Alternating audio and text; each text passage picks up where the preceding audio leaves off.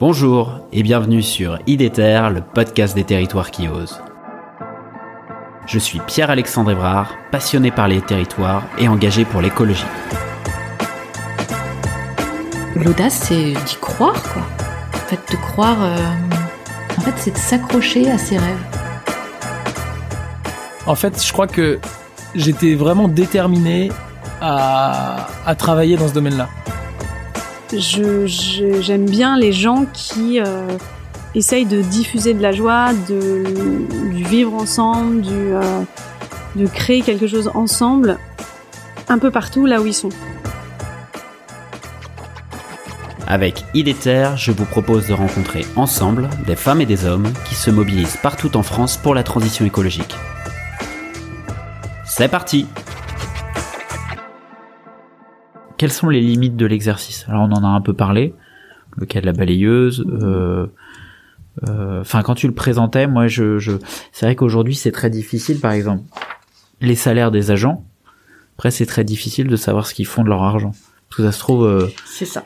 Ouais. C'est ce que j'allais dire, effectivement. Moi, je... Voilà, les limites, c'est que je pense qu'il y a des lignes qu'il faudrait... Enfin, on les exclut, mais c'est un peu dommage. Mais après, je vois pas comment on peut faire non plus. Euh, les frais de personnel. Alors après, on peut aussi, il y a une certaine liberté dans le guide, c'est euh, c'est-à-dire que à Béton, on a créé un enfin l'équivalent, il y a l'équivalent d'un temps complet qui est consacré au développement durable. D'accord. Ce poste-là, je l'ai intégré dans les lignes Oui. favorables. de fait. En fait, si on, on prouve entre guillemets que notre ligne de dépense là elle est favorable, on peut le la traiter. Mais euh, voilà, après euh, parce que c'est c'est quand même que 9% de, du budget Oui, qui est oui, oui. analysé quoi. Oui, c'est une part, euh, c'est une part infime, mais bon. C'est- voilà, c'est un peu frustrant quoi. ouais. Et tout ce qui est fourniture, etc. Enfin, c'est c'est écarté si, sauf si, encore une fois, on prouve que on est favorable. Donc, je réintègre certains produits d'entretien, par exemple, puisque Ok. voilà. Et malgré ça, malgré le fait que ça soit que 9% d'analyse, vous êtes pas dit on va s'arrêter? Toi, tu vois toujours l'intérêt de le faire? Ah oui, oui, bien sûr. Oui, tout à fait. Euh, bah, je je vois pas faire marche arrière maintenant, quoi. Ouais. Enfin, sauf euh, si les élus Oui. décidaient, euh, voilà que non, mais je non, non, on n'imagine pas. Et, et ça. Alors là, c'est pas les limites. Du coup, c'est euh, booster pour aller plus loin, quoi. Oui. Pour approfondir et encore une fois, ne pas analyser a posteriori, mais en amont. Ouais, c'est ça. Ouais. Donc je je dirais que ça peut être que positif quand même. De toute façon, ça pas ça peut pas être négatif cet exercice-là. Ouais. Tu auprès de I4CE, euh, ceux qui ont posé la méthodologie, vous pouvez leur faire remonter des choses au niveau du niveau de terrain justement pour qu'ils fassent évoluer la méthode ou qu'elle s'enrichisse? je l'ai pas fait. Alors après euh, et faire évoluer, je sais pas parce que pour moi, si la méthode elle doit être figée à un moment donné pour euh, permettre la comparaison. Oui. Après, oui, euh, si on reparle du personnel, mais je vois pas comment intégrer euh, la masse salariale euh, dans du, du favorable ou pas, parce que on sait pas oui ce que font euh, les agents de de leur salaire. Oui, oui, Après, bah oui. Oui. faut, faut aller plus loin et Oui, et après on empiète peut-être sur la, la vie privée euh, entre ceux qui consomment dans une AMAP. Euh, ça. enfin voilà. Ouais. Euh, Est-ce que tu vois d'autres limites? Alors j'avais dit la petite part du budget, euh, l'analyse a posteriori, je l'ai mis.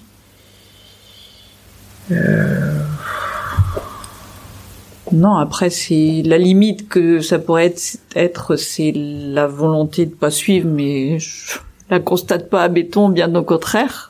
Ça peut être euh, de d'avoir euh, des réticences des agents, de donner l'information, etc.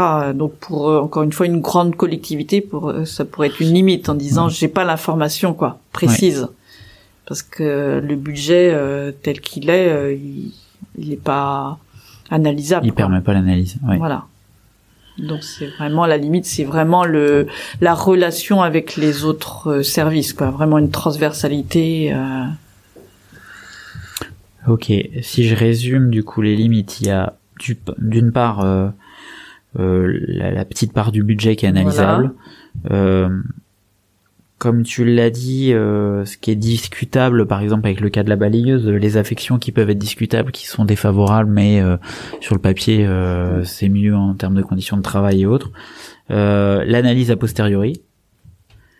Et est-ce que tu viens de dire, est-ce que, enfin la nécessité en tout cas d'avoir la même la même grille d'analyse qui est en même temps une limite parce que ça contraint et en même temps, comme tu le dis, euh, ça permet de la comparaison d'une année après l'autre. Ouais. Ok. Mais peut-être qu'à un moment donné, euh, on s'apercevra que ben les les méthodes changent. Enfin, oui, c'est ça. Oui. D'un commun accord, on dira quand il y aura peut-être beaucoup plus de communes euh, à avoir pratiqué cette méthode, on dira maintenant il faut le faire évoluer, hein, peut-être. Je... En tout cas, tu me disais avant qu'on qu'on commence qu'il y a quand même pas mal de vous êtes euh, souvent sollicité pour faire des retours d'expérience. Mm. ouais c'est ça. Oui, et, et, toujours à l'échelle communale ou est-ce qu'il y a d'autres euh, enfin c'est toujours les les communes qui vous appellent ou il peut y avoir des EPCI euh... euh oui ou, plus de ou des étudiants. Des étudiants ok. Des étudiants plus et ou la formation aussi. Ah oui. C'est c'est pas tant les communes en fait. D'accord. C'est plus ou bah, des associations comme Brut d'aide, euh, qui, par exemple, euh, ouais, plutôt dans ce domaine-là, de plutôt des, des, des professionnels qui ont à cœur de montrer euh, l'intérêt de l'environnement. Ouais.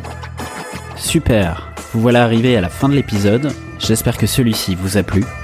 Si c'est le cas, je vous encourage à le partager sur vos réseaux sociaux et à mettre 5 étoiles au podcast sur Spotify ou Apple Podcast. N'hésitez pas non plus à m'écrire ou à me proposer des sujets en m'interpellant directement sur les réseaux LinkedIn, Twitter ou Instagram.